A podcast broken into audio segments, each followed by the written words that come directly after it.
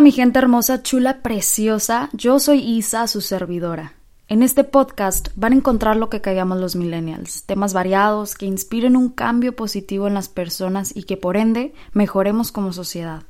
Espero que el episodio de hoy le sume algo bueno a su vida.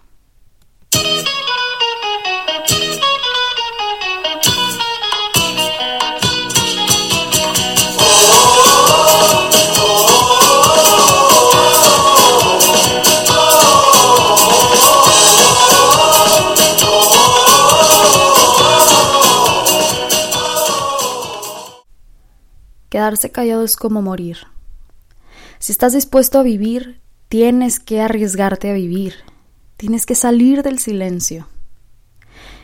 Gente bonita, bienvenidos una vez más a este podcast de lo que callamos los millennials, que me gusta llamarlo así porque siento que hace falta dar un paso adelante, mostrar quién es uno en realidad y lo que queremos en verdad. En el caso contrario, lo que hacemos es morir en vida. Si nos quedamos callados, morimos en vida. No vamos a llegar muy lejos porque vamos a vivir de una forma cobarde y vamos a reprimir nuestros sentimientos. Mientras más te guardes lo que sientes, más te vas a sentir triste, más te vas a sentir deprimido, más te vas a sentir mal, frustrado.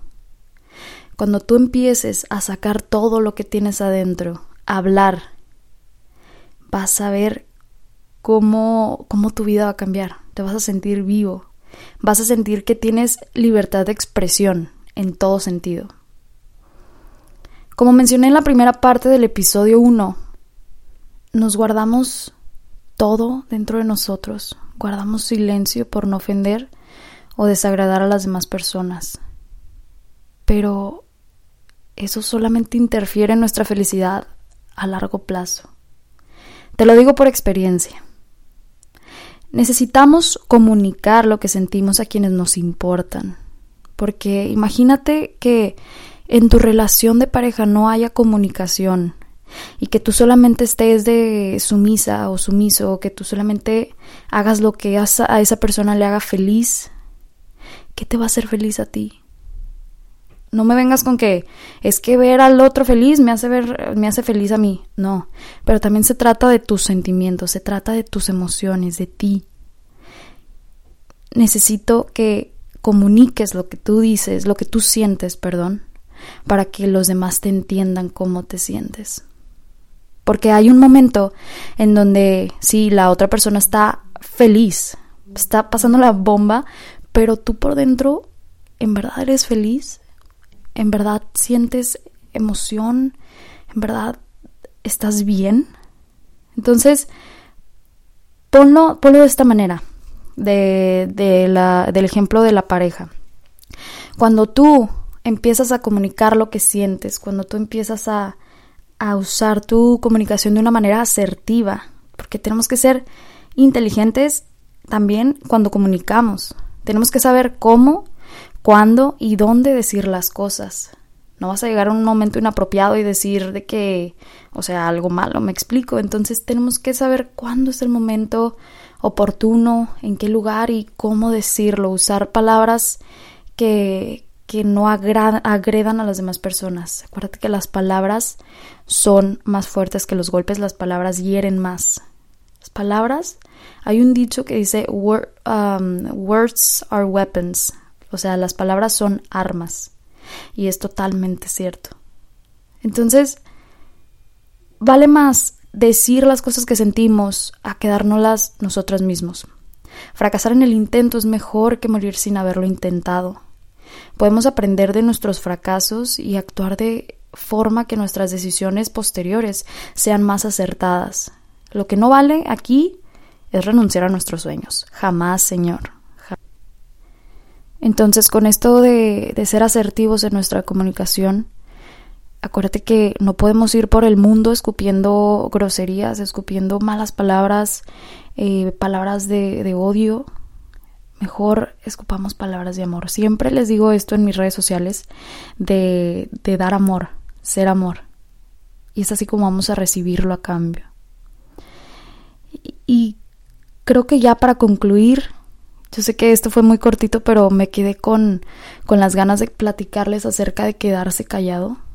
Y creo que les platiqué poquito de esto en, en el, como dije, en el episodio número uno, la parte uno. Creo que la conclusión de este episodio es que podemos, o sea, podemos llegar a viejos y darnos cuenta que hemos perdido demasiado tiempo. Resulta trágico que cuando estamos ya mayores nos damos cuenta de que vivimos sin expresar verdaderamente lo que lo que sentimos. O sea, en verdad, lo que sientes ahorita en este momento. ¿Me explico? Es más, no sé si aquí se puedan poner comentarios, soy nueva en esto, acuérdense, pero quiero que en este momento tú escribas qué es lo que sientes. Y si no, escríbelo en, en Instagram y mándamelo de que cómo te sientes. Porque qué feo es quedarnos con esos sentimientos atascados adentro. Es muy triste en verdad que al final de nuestro camino seamos conscientes de que fuimos cobardes y dejamos de lado nuestros sueños por miedo. Pues simple miedo de, de del que dirán, de, de, de cómo va a reaccionar la gente. Ni siquiera es miedo de nosotros. A veces es miedo de, de que, ay, no me va a pasar algo, pero más, vale intentarlo que y fracasar que no haberlo intentado y quedarse con las ganas del hubiera, ¿me explico? Entonces, por no ser suficientemente valientes, podemos perder la oportunidad que la vida nos ha dado. Podemos perder muchas oportunidades, o sea, en verdad, oportunidades grandísimas que nos abren puertas para, para, para cumplir nuestros sueños. Y la vida, la vida es muy corta. A veces no nos damos cuenta, pero es tan corta que estamos aquí de paso y aquello que un día estaba a nuestro alcance, en un instante se desvanece para siempre. Hay una frase de Paulo Coelho que me gusta mucho y dice, la valentía no es la ausencia del miedo, sino la fortaleza de seguir adelante a pesar del miedo. Está increíble esa frase. Ojalá que estas palabras te hayan servido un poco para, para reaccionar y para no quedarte callado con lo que sientes. Una chava en Instagram me mandó un mensaje, muy bonito, muy bonito el mensaje, me dice, Isa, muchas gracias porque gracias a ti empecé a contar mi historia. Y empecé a hablar y empecé a decir lo que sentía y la gente se sentía identificada y qué bonito es eso, en verdad. O sea, tú, tú por el miedo no hablas, pero no sabes a cuánta gente puedes beneficiar hablando, en verdad. Entonces ya por último te digo que si vas a hablar, habla asertivamente el cómo, cuándo y dónde y sé amor, da amor para que recibas amor. Eso es todo por el, eso es todo del episodio número 2. Gente bonita, espero que esto en verdad les haya aportado algo, algo bonito en su vida, que les haya sumado en su día. Los quiero mucho, bendiciones, Dios me los bendiga.